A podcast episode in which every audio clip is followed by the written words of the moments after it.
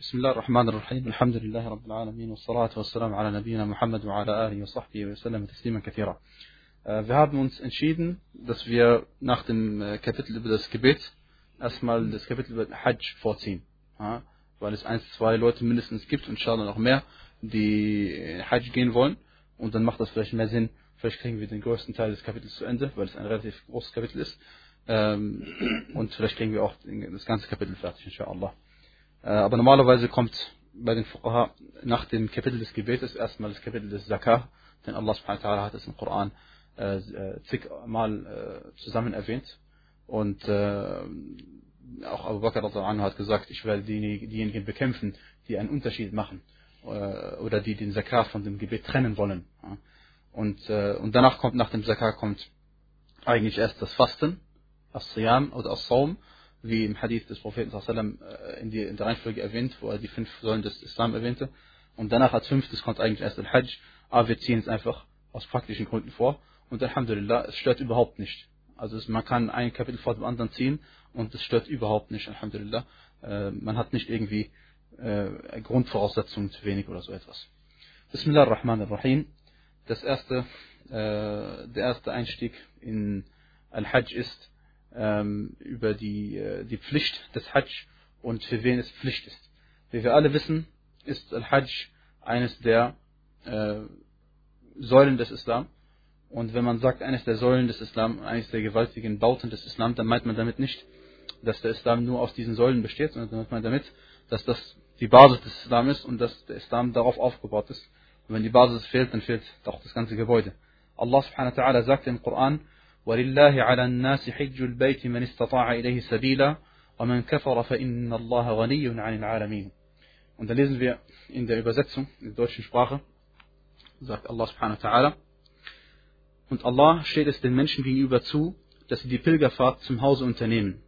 Diejenigen, die dazu die Möglichkeit haben.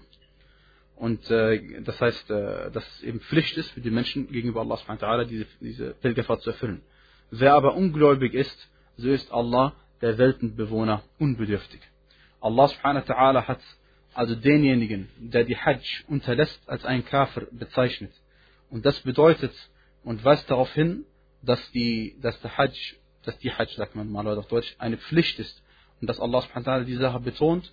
Und wer also nicht glaubt, dass der Hajj Pflicht ist, Pflicht ist, der ist über, unter Übereinkunft der Gelehrten kein Muslim, er ist ein Kafir. Und Allah subhanahu wa ta'ala sagte zu äh, seinem äh, Khalil äh, Ibrahim a.s. وَأَذِّن فِي النَّاسِ بِالْحَجِّ ähm, in der Surat al-Hajj im Vers 27 und rufe unter den Menschen die Pilgerfahrt aus. Und wenn äh, zu etwas aufgerufen wird, dann wird es, das ist normalerweise eine Pflicht, wie es auch in diesem Fall der Fall ist. Und bei Tirmidhi und bei anderen ist überliefert, äh, und der Tirmidhi hat gesagt, dass der Hadith sahih ist, äh, ist überliefert über Ali anhu, und es, äh, Ali hat es äh, in diesem Hadith dem Propheten sallam, äh, zugeschrieben. Äh, er sagte, man malaka zadan wa rahilatan تبلغه إلى البيت ولم يحج فلا عليه أن يموت يهوديا أو نصرانيا Das heißt, wer äh, Proviant hat und besitzt und auch ein Transportmittel, das ihn zum Hause Allahs führen könnte oder bringen könnte und trotzdem die Pilgerfahrt nicht vollzieht. Er kann sich aussuchen, oder es ist egal, ob er dann als Jude oder als Christ stirbt, das ist gleichgültig. Also es ist, dann ist, er, ist es so, als würde er als Jude oder Christ sterben, wenn er die Pilgerfahrt nicht verzogen hat. Doch dieser Hadith ist schwach, aber trotzdem weist er auf die Wichtigkeit äh, des, des Hajj hin. Und der Prophet sallallahu alaihi wasallam sagte, äh, Bunya al-Islam ala khams, der Islam ist aufgebaut auf fünf. Shahadati Allah ilaha illallah, dem Zeugnis, dem Glaubensbekenntnis, dass es niemanden gibt, der der Anbetung würdig ist außer Allah und dass Muhammad der Gesandte Allahs ist und dem Verrichten des Gebets und dem Entrichten der Zakah und dem Fasten vom Ramadan und den Pilgern zum Haus für denjenigen, der dazu, der dorthin einen Weg findet. Und dieser Hadith ist sahih und bekannt. Und äh, gemeint ist derjenige, der in einen Weg findet, ist derjenige, der erstens sein Proviant findet, ein Proviant hat, äh, Essen zu trinken und so weiter. Und auch jemand, der, äh, wie wir sehen werden, ein Transportmittel findet, zur Al-Hajj. Hinter Al-Hajj gibt es riesige Weisheiten und große Weisheiten und wichtige Weisheiten. Äh, eine davon ist zum Beispiel, dass Allah subhanahu wa ta'ala dadurch die Herzen der gläubigen Menschen vereint. Und wie wir sehen können, versammeln sich äh, am Tage von Arafat mehr als vielleicht eine Million Menschen, die äh, einem einzigen Imam, einem einzigen Khatib, also einer einzigen Predigt, einer Khutbah zuhören. Und das weist auf die Einheit der Muslime hin. Es gibt keine zwei Imame in einem Gebet, sondern nur einen. Und äh, Allah subhanahu wa ta'ala weist auch auf eine andere Weisheit hin. Er sagte im Koran, لِيَشْهَدُوا مَنَافِعَ لَهُمْ وَيَذْكُرُوا اسْمَ اللَّهِ فِي أَيَّامٍ مَعْلُومَاتٍ عَلَى مَا رَزَقَهُم مِّن بَهِيمَةِ الْأَنْعَامِ Das sagt Allah subhanahu wa ta'ala im äh, 28. Vers, damit sie allerlei Nutzen für sich, für sich erfahren und den Namen Allahs an wohlbekannten Tagen über den aussprechen, womit er sie an vier Füßen unter dem Vieh versorgt hat. Und er sagte weiterhin, ثُمَّ لْيَقْضُوا تَفَثَهُمْ وَلْيُوفُوا نُذُورَهُمْ وَلْيَطَّوَّفُوا بِالْبَيْتِ الْعَتِيقِ Hierauf sollen sie ihre Ungepflegtheit beenden, und wir werden nachher sehen, was das bedeutet, ihre Gelübde erfüllen und den Umlauf um das altehrwürdige Haus vollziehen. Der Nutzen aus dem Hajj geht also auf die Diener Allahs selbst zurück und nicht zu Allah subhanahu wa ta'ala. Allah subhanahu wa ta'ala zieht überhaupt keinen Nutzen daraus, dass die Menschen die Pilgerfahrt vollziehen. Denn Allah subhanahu wa ta'ala hat sich im Koran bezeichnet als Ghaniyun anil Alamin. Das heißt, dass Allah subhanahu wa ta'ala der Weltenbewohner unbedürftig ist. Er braucht sie überhaupt nicht. Und dafür gibt es auch Hadithe, die darauf hinweisen. Na, also Allah SWT braucht nicht diese Hujjaj. Hujjaj ist der Plural von Hajji, jemand der, oder Hajj, jemand der die Pilgerfahrt äh, vollzieht.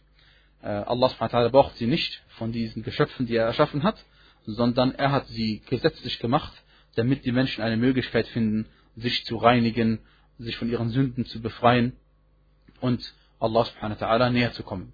Und zu einer weiteren Weisheit, äh, dass Allah subhanahu die Hajj gesetzlich gemacht hat, ist, äh, wenn Allah subhanahu wollte, dann hätte er einen einzigen Gottesdienst für uns erschaffen, den wir, durch den wir Allah näher kommen können.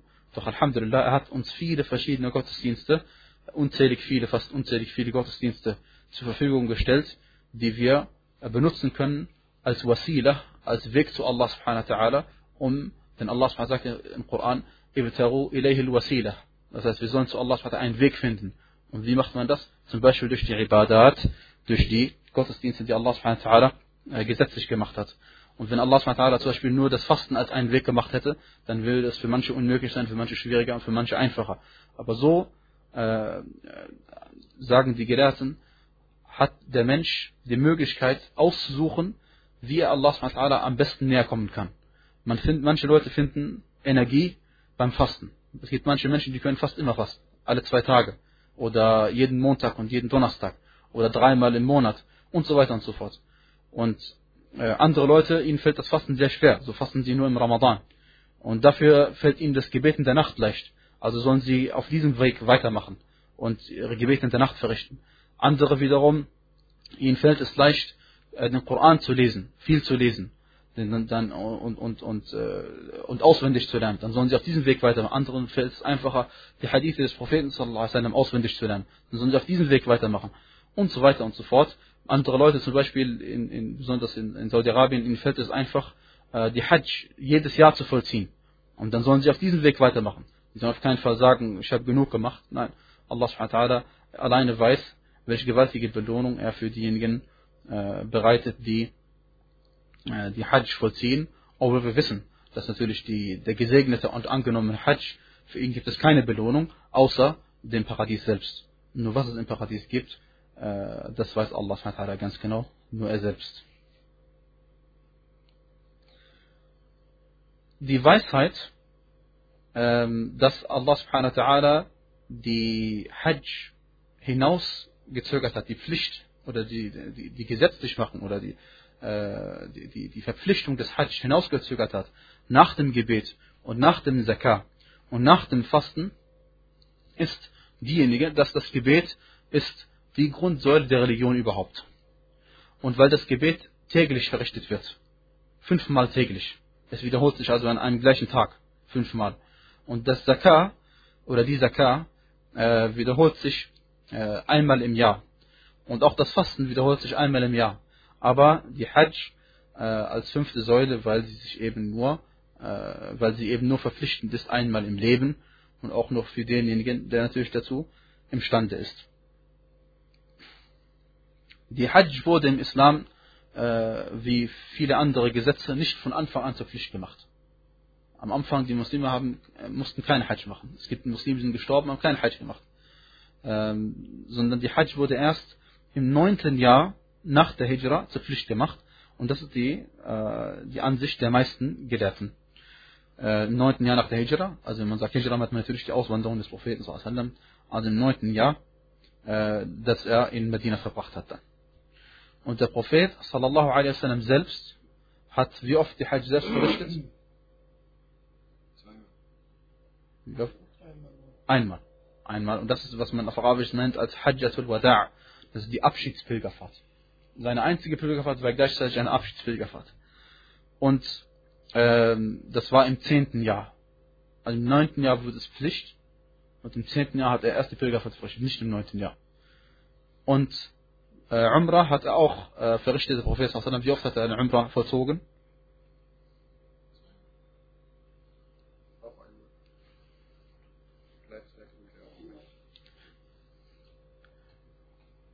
Nein, er hat äh, viermal, ja? Viermal hat der Prophet sallam, die Umrah vollzogen. Ähm,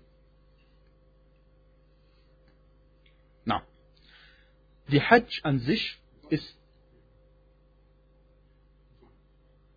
Ja, ist das gut? Die vier. Ist das gut? Vielleicht zwei.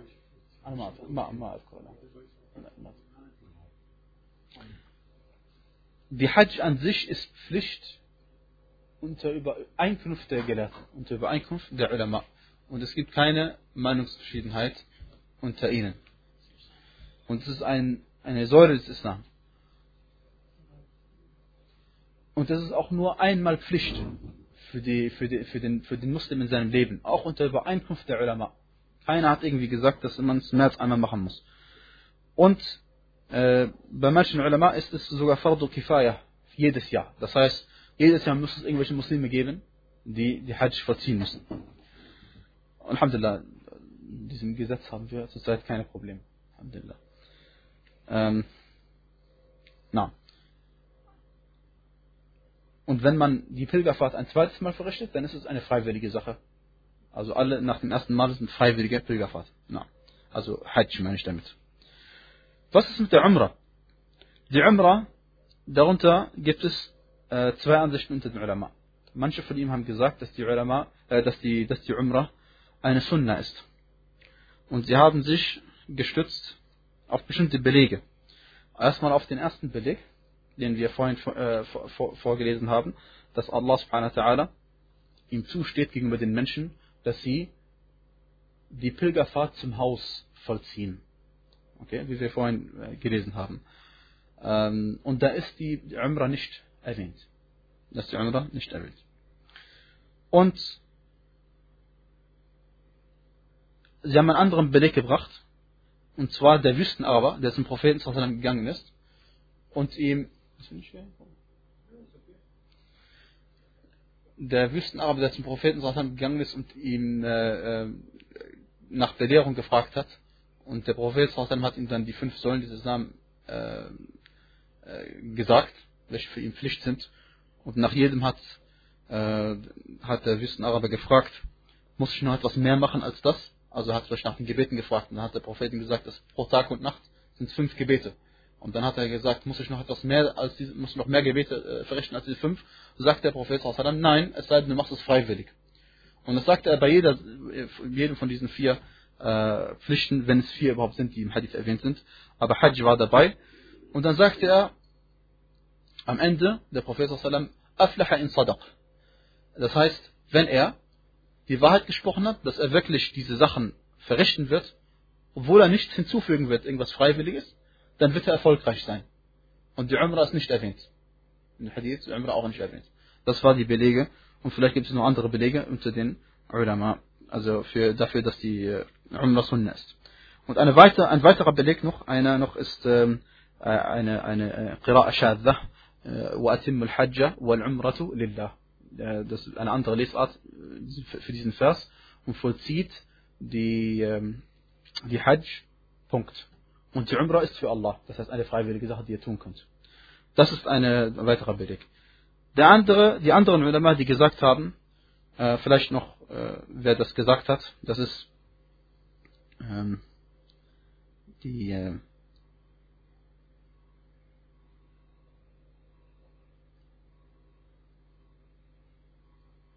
na, das ist die Ansicht von Imam Malik und, und Abu Hanifa und Al-Shafi'i und eine Ansicht oder eine Überlieferung über Imam Ahmed.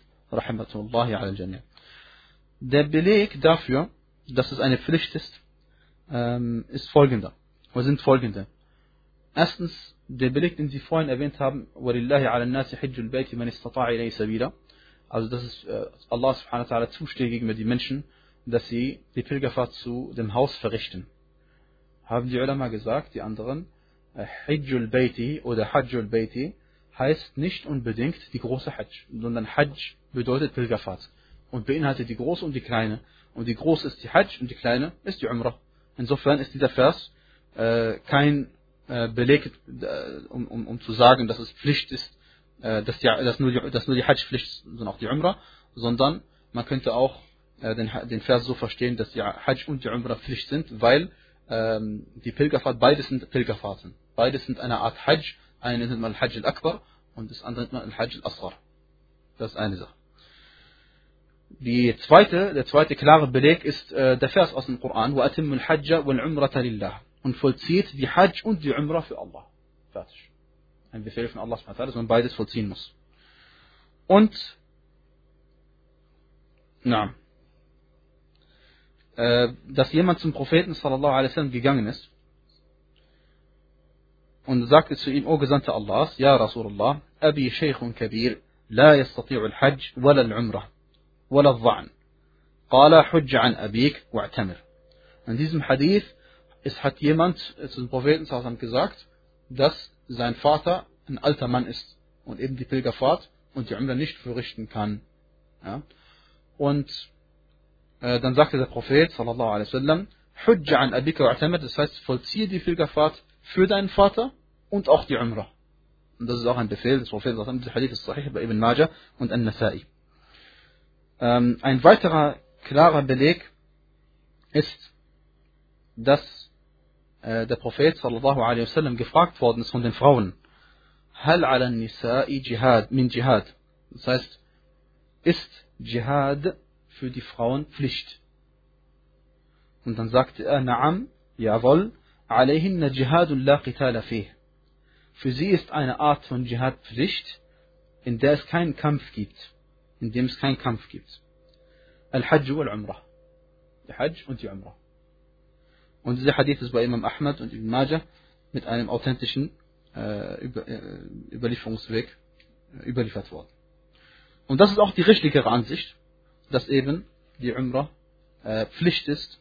Und Alhamdulillah, das ist eine Art von den Meinungsverschiedenheiten unter den Fuqaha, die im Grunde genommen überhaupt keine Auswirkung haben.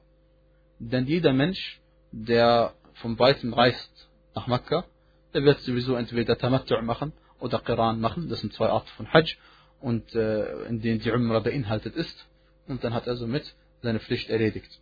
Er wird kaum die, die, die Reise auf sich nehmen und dann nur Ifrad machen mit der, mit der Begründung, dass es keine Pflicht ist. Sowieso, wenn es keine Pflicht ist, so ist es Sunnah. Und der Prophet hat die Umrah verrichtet, auch beim Hajj. Er hat Qiran gemacht.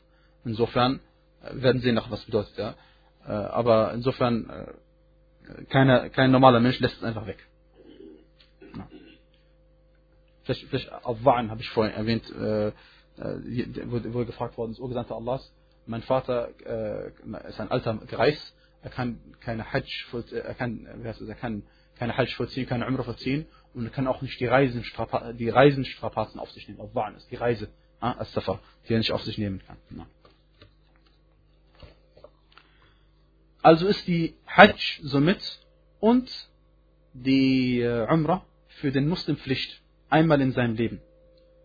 Und auch äh, wegen einem anderen Hadith, äh, wegen in Bezug auf die Hajj, Al-Hajj Marra, faman zada fa tatawwa, der Hadith bei Imam Ahmad, aber ich habe ihn gefunden bei äh, Abu Dawud und da ist er ähnlich, aber die gleiche Bedeutung des Hadith und der ist dort authentisch, sahih.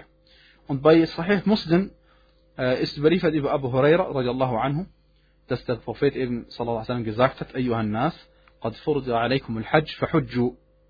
O ihr Menschen, die Hajj ist euch zur Pflicht gemacht worden, also vollzieht die Hajj. Und dann sagt da jemand, etwa jedes Jahr, und dann sagte der Gesandte Allah sallallahu alaihi wasallam, wenn ich, sag, wenn ich gesagt hätte ja, wenn ich ja sagen würde, dann würde es zur Pflicht. Und dann würdet ihr es nicht vollziehen können. Dann würdet ihr es nicht machen können. Und ähm, na. Und eine folgende Angelegenheit. Ist die Hajj Pflicht für den Muslim sofort, sobald er dazu die Mittel findet?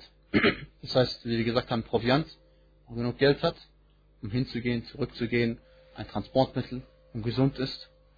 Ist es dann sofort Pflicht? Oder äh, kann der Muslim sagen, äh, ich zögere das hinaus, weil ich zum Beispiel etwas anderes machen möchte? Also gibt es auf jeden Fall zwei Ansichten unter den Ulama. Äh, warum gibt es zwei Ansichten unter den Ulama? Wer genau aufgepasst hat jetzt, was ich vorhin gesagt habe, der weiß auf jeden Fall, warum manche Ulama gesagt haben, dass es keine Pflicht ist, sofort die Hajj zu verrichten.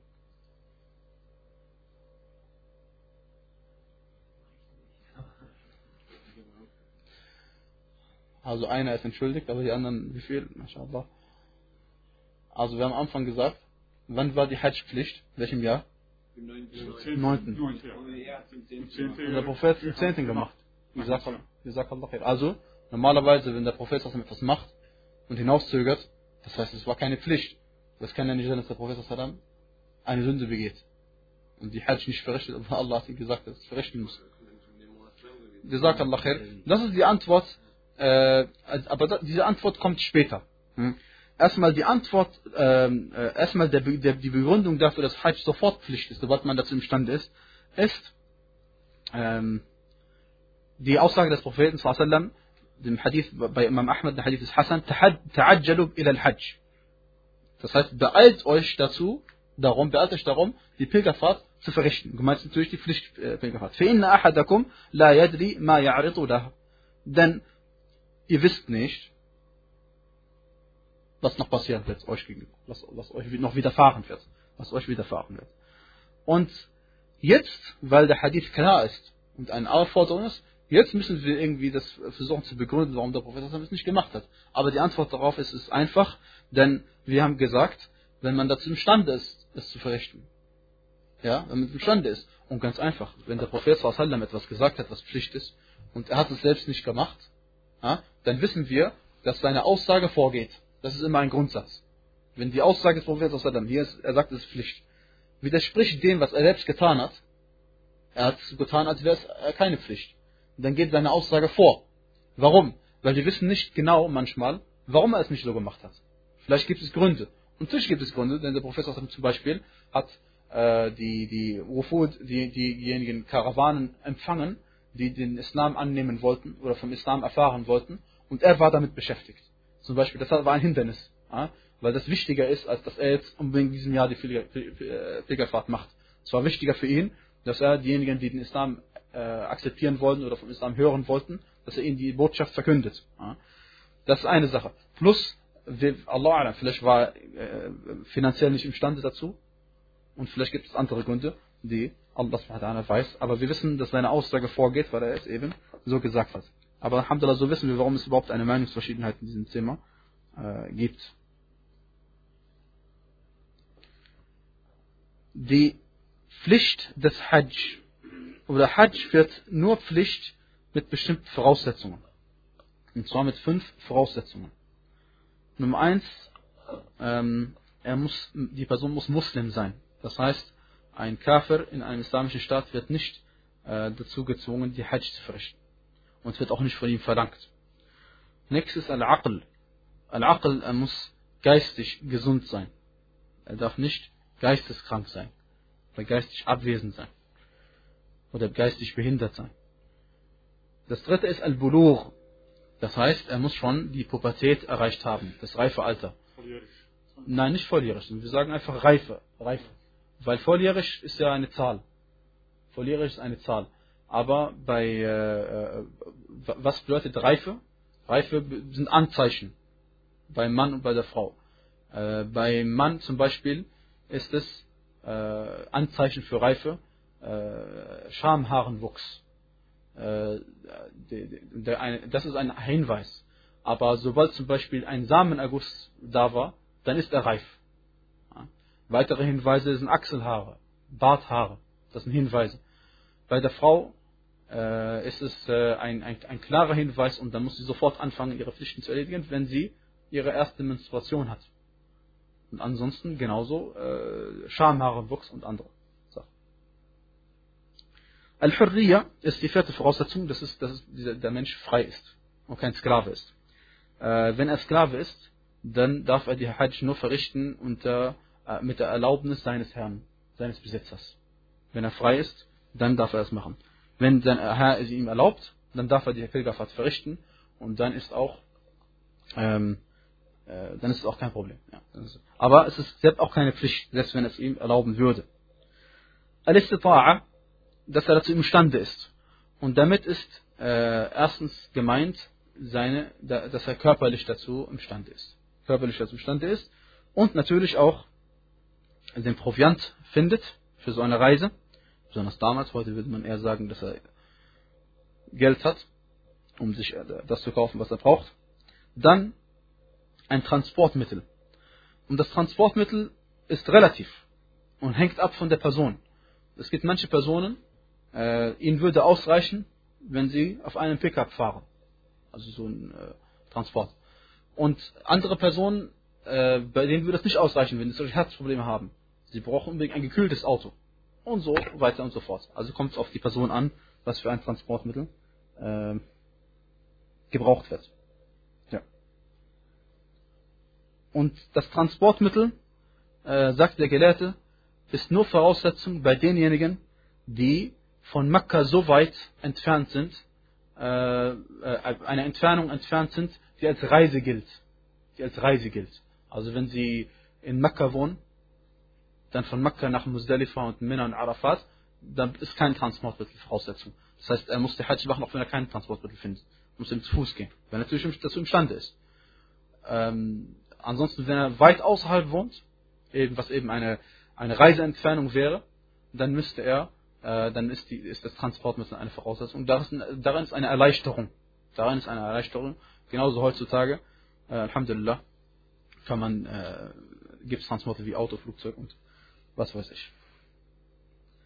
Dann muss man so viel Geld haben, dass man nach Mekka hinkommt, um die Pilgerfahrt zu richten und auch danach noch genug Geld übrig hat, um wieder nach Hause zu kommen.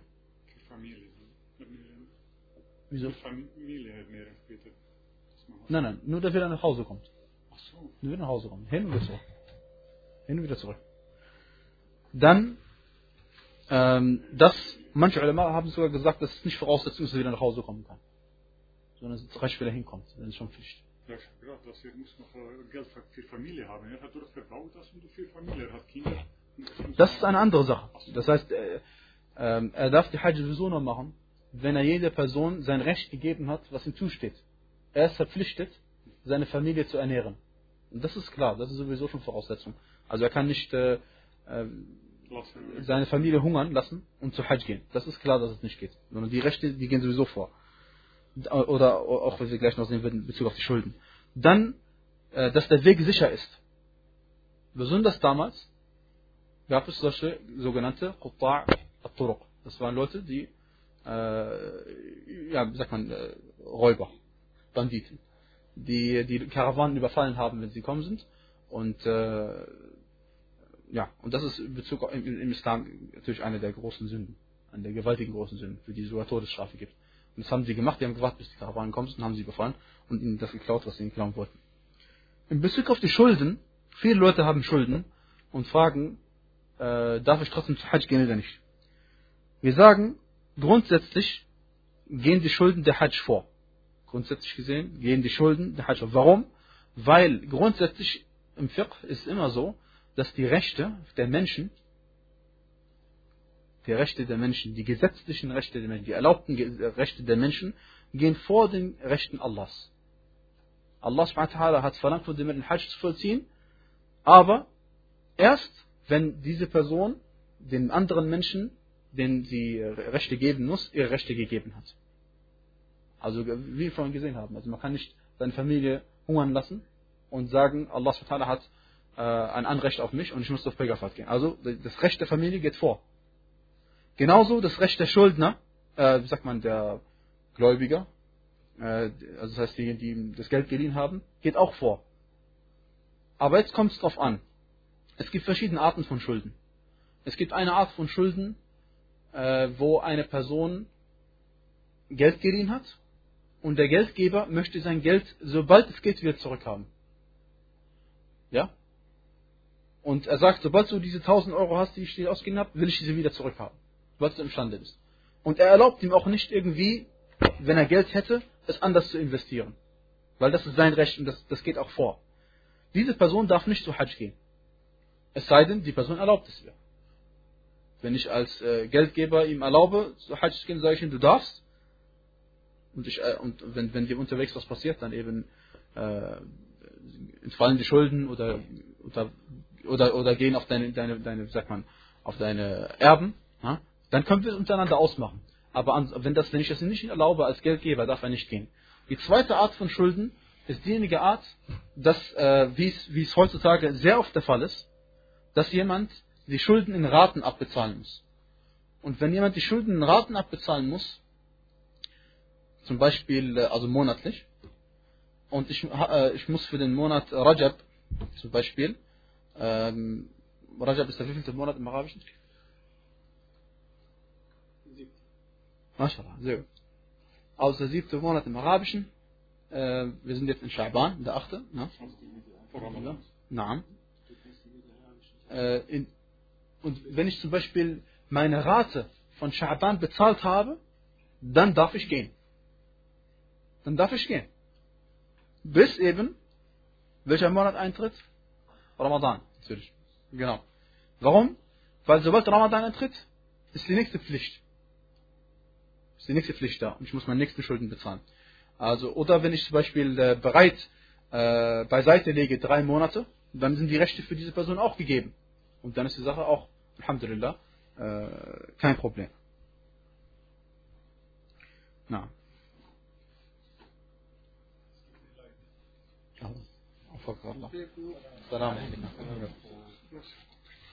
Der Gelehrte sagt trotzdem,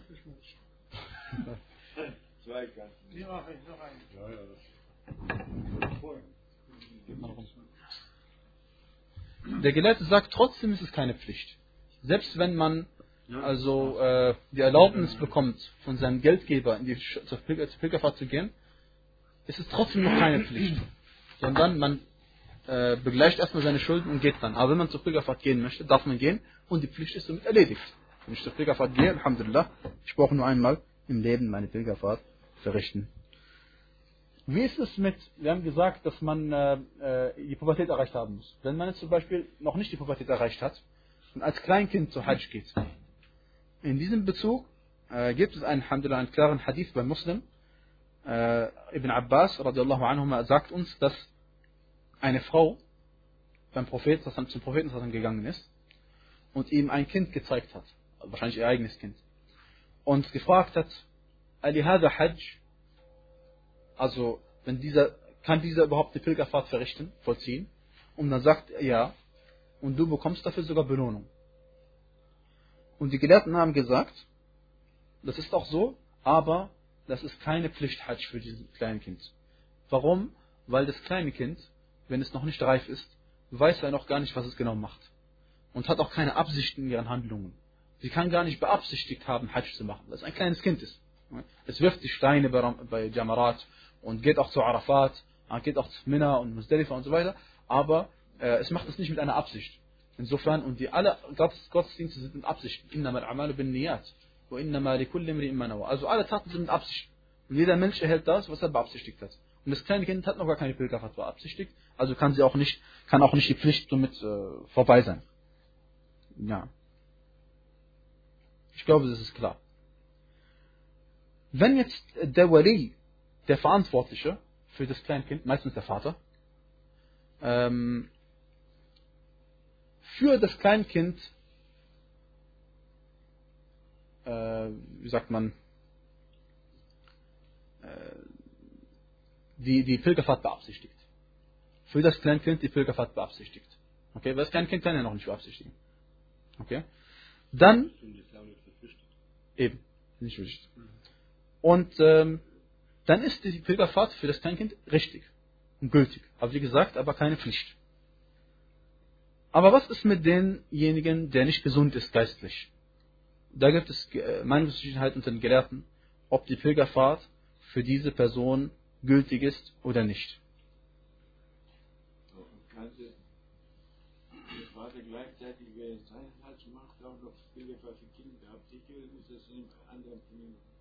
Ja, er, er, er spricht sozusagen die Absicht für ihn aus. Und nimmt das Kind mit. Ja, das ist alles. Das ist alles. Aber macht die Pilgerfahrt für sich selbst. Aber wenn er zum Beispiel zu den Jamarat geht, zu den, äh, zu den Säulen geht, dann sagt er dem Kind, wirf die Steine und so weiter. Und nimmt das Kind mit zu äh, Muzdalifa, weil er dort übernachten muss. Und äh, auch nach äh, Mina, weil er dort übernachten muss. Und so weiter und so fort.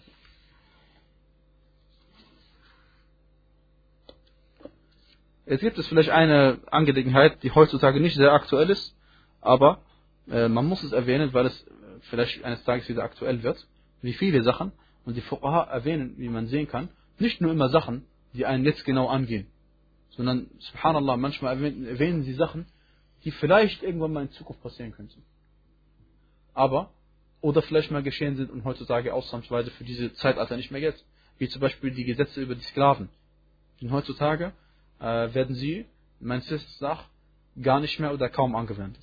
Weil es keine oder wenig Sklaven gibt heutzutage. Äh, höchstens Versklavung von, von ganzen Staaten. Aber nicht von einzelnen Personen. Insofern werden diese Regelungen heutzutage nicht mehr praktiziert. Wenn ein Sklave am Tage von Arafat befreit wird, und Arafat ist der neunte Tag von Dhul Hijjah, oder kurz vorher, dann äh, erstens muss er zum Miqat zurück. Das heißt zu der Stelle äh, zurück, wo man spätestens die, die, die Absicht zur Pilgerfahrt äh, gefasst haben muss. Das werden wir aber später noch sehen. Und dann äh, muss er keine, kein Opfer leisten. Das ist die Ansicht von der Hanafiya. Und die zweite Ansicht ist, dass er ganz einfach die Pilgerfahrt weitermacht. Das ist einfach von dem Tipp, wenn er befreit worden ist. Weil sobald er befreit worden ist, befindet sich in Arafat, kann er ja die Pilgerfahrt verrichten. Na. Und die dritte Ansicht ist, dass er zum Miqat zurückkehren muss und von dort aus äh, die Absicht fassen muss, weil die Absicht zu fassen, also den Ihram zu machen, von dem Miqat aus, ist Pflicht. Ich darf nicht erst nach Mekka gehen und dann die Absicht fassen, sondern es gibt eine bestimmte Zone, bis wohin ich Pilgerfahrt beabsichtigt haben muss. Das werden wir aber noch sehen.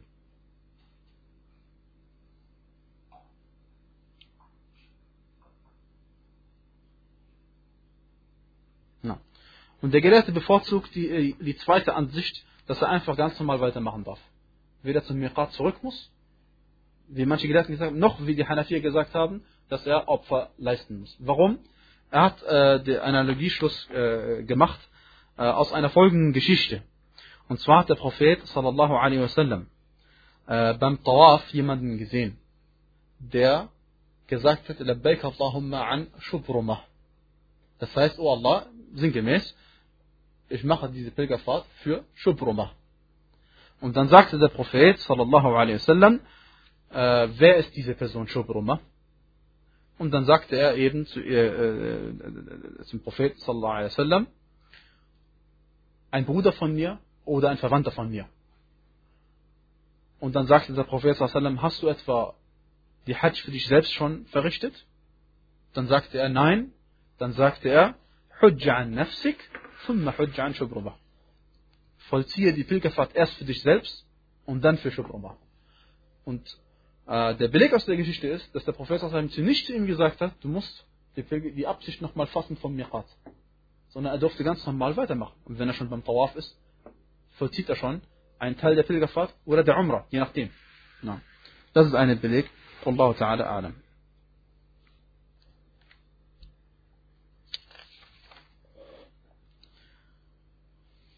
Und das Kleinkind, wenn es auch noch nicht äh, Pubertät erreicht hat, aber schon selbst entscheiden kann und selbst schon weiß, was eine Absicht ist und was Hajj ist, dann vollzieht es die Absicht selbst und nicht der Wali, also der verantwortlich für dieses Kind.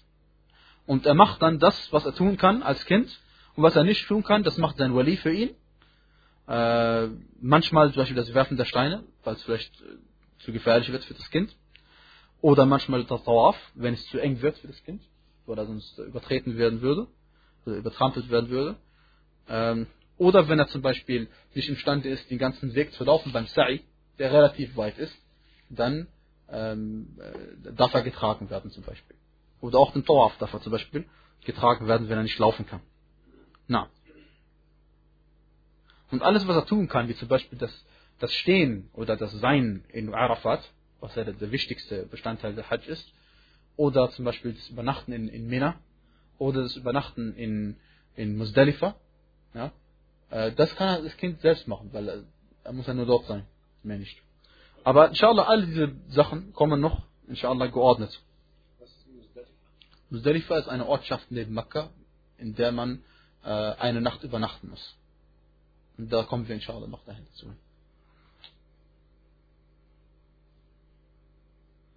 Na, und genauso gut, das Kind muss dann auch all die Sachen vermeiden, was ein Erwachsener auch vermeiden, vermeiden muss. Ihr wisst ja, es gibt neun Sachen, die man im Ihram-Zustand nicht tun darf, die wir noch erwähnen werden. Und es gilt für das Kind genauso, äh, soweit es ihm natürlich möglich ist.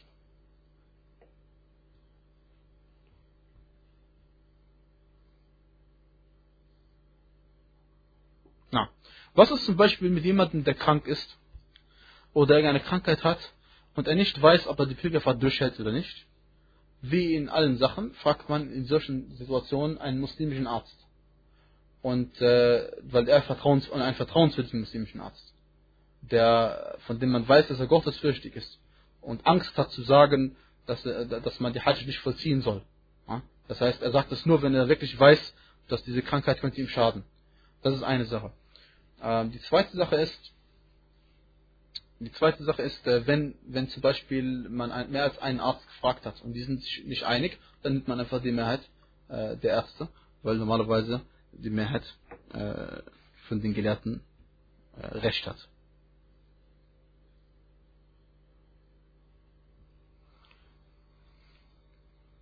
Na, es gibt aber Krankheiten, die es einem nicht ermöglichen, die Pilgerfahrt zu machen.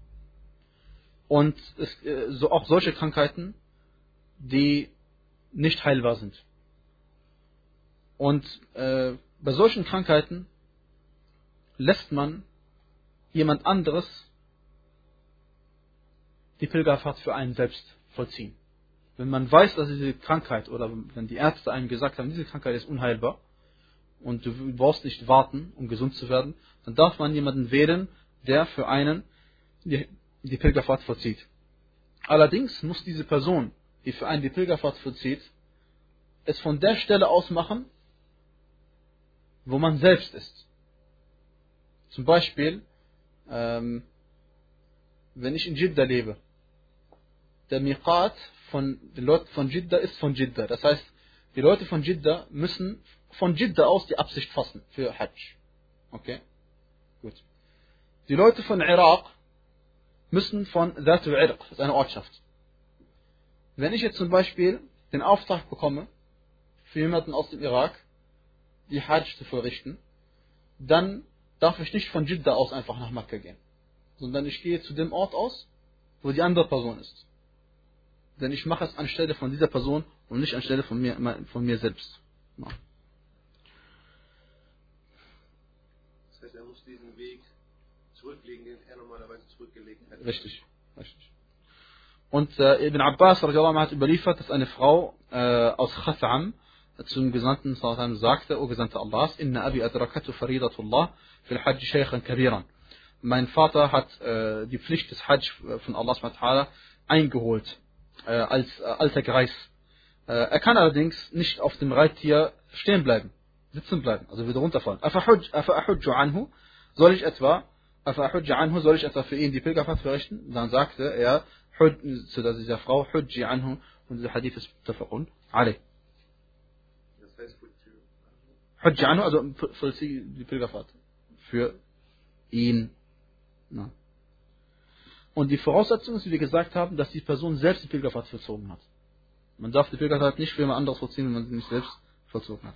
Und dann sagt man nichts anderes als zum Beispiel, Labbaik Allahumma äh, an Fulan. Das heißt, oh Allah, also ich äh, folge deinem Aufruf zum Hajj im Namen von äh, die Person, äh, der Person, äh, für die man die Pilgerfahrt verrichtet. Na.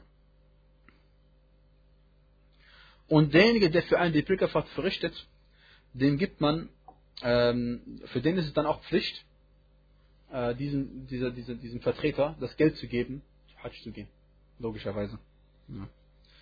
Und derjenige Vertreter, der die Hajj verrichtet für jemand anderes, soll auf keinen Fall das ausnutzen, als äh, um Geld zu machen. Denn er soll diesen Gottesdienst für Allah subhanahu vollziehen, für diese andere Person. So wird sie gewaltig dafür belohnt. So wird sie gewaltig dafür belohnt. Dass sie für jemand andere Person eine Pflicht, einen Bestandteil des Islam oder eine Säule des Islam verrichtet hat. Ja. Ähm, Wie ist das mit der Bezahlung? Muss derjenige Nein, er darf ihm nichts geben. Er soll ihm nur so viel geben, um die Hajj zu verrichten. Er gibt ihm zum Beispiel 5000 Real, ich oder was weiß ich, 2000 Euro, gibt ihm zum Beispiel 2000 Euro und er macht dadurch seine Pilgerfahrt normal, übertreibt nicht und äh, lebt auch nicht unter der Armutsgrenze. Und wenn was übrig bleibt, gibt es dann dem Besitzer wieder das Geld zurück. Weil es geht nur darum, dass er die Pilgerfahrt für den anderen vollzieht und nicht damit er äh, eine Reise macht. Na, wenn der Kranke einen anderen, ja, Aber heute wird mit dem Match Geschäfte gemacht. Also viele Leute ja, darauf weist er genau hin. Äh, Darauf weist er hin, dass man nicht äh, Geld nehmen darf, um für andere Hajj zu machen. Ja, das soll man nicht machen. Ja. Was ist, wenn ich zum Beispiel als äh, kranke Person, möge Allah subhanahu uns alle äh, gesund machen, jemandem anderen einen Auftrag gebe, Hajj zu verrichten. Und während dem Hajj werde ich wieder gesund. Ja, dann ist die Hajj ungültig von dieser anderen Person und es wird Pflicht für mich selbst, die Hajj nochmal zu verrichten. Logischerweise. Wenn ich allerdings erst gesund werde, nachdem die Hajj zu Ende ist, dann habe ich Hajj gemacht, Alhamdulillah, und mein Hajj ist gültig. Und es gibt noch eine äh, wichtige Angelegenheit, weil ja, also es ist eine sehr wichtige Angelegenheit eigentlich. Nur die meisten Menschen sind sich dieser Angelegenheit nicht bewusst. Es geht um den Murtad. Was ist, wenn jemand abtrünnig wird vom Islam, nachdem er die Pilgerfahrt schon verrichtet hat? Jemand hat die, ist Muslim, hat die Pilgerfahrt verrichtet und hat etwas getan, was ihn aus dem Kreis des Islam rausgeworfen hat. Muss er dann die Pilgerfahrt nochmal verrichten oder nicht? Wenn er nochmal Muslim wird, natürlich. Ähm, darunter gibt es zwei Ansichten unter den Ulama. Warum? Jede Ansicht unter den Ulama, Alhamdulillah, oder fast jede Ansicht, belegt, äh, wird, hat einen Beleg. Ist nicht einfach so, einfach meine Meinung, deine Meinung, ich finde, du findest, sondern hört auf diesen Vers. Die einen Gelehrten haben sich an folgenden Vers gewendet. Vers 217 aus Surat al-Baqarah. Wer aber unter euch sich von seiner Religion abkehrt und dann als Ungläubiger stirbt, das sind diejenigen, deren Werke in diesseits und im Jenseits hinfällig werden. Und in diesem Vers ist die Voraussetzung, diejenigen, das also äh, abkehrt, also wer sich von euch von seiner Religion abkehrt und als Ungläubiger stirbt. Das heißt, wenn ich mich abkehre, Hajj gemacht habe und wieder zurückkehre und als Muslim sterbe, dann würden meine Werke nicht hinfällig werden. Das ist die eine Ansicht und den Ulama. So, ja, jetzt habe ich nicht, das Rest habe ich nicht verstanden. Weil die haben, Weil was? Weil, wenn er also wenn er ungl- wieder Muslim wird, ist seine alte Hajj noch gültig. ja, das ist die Ansicht, die sich auf diesen Vers gestürzt hat. Also nur wenn er so stirbt, dann. Nur wenn er als Ungläubiger auch stirbt. Wenn nicht, wenn er wieder Muslim wird, dann erhält er wieder seine ganzen guten Taten, die er gemacht hat, wieder zurück.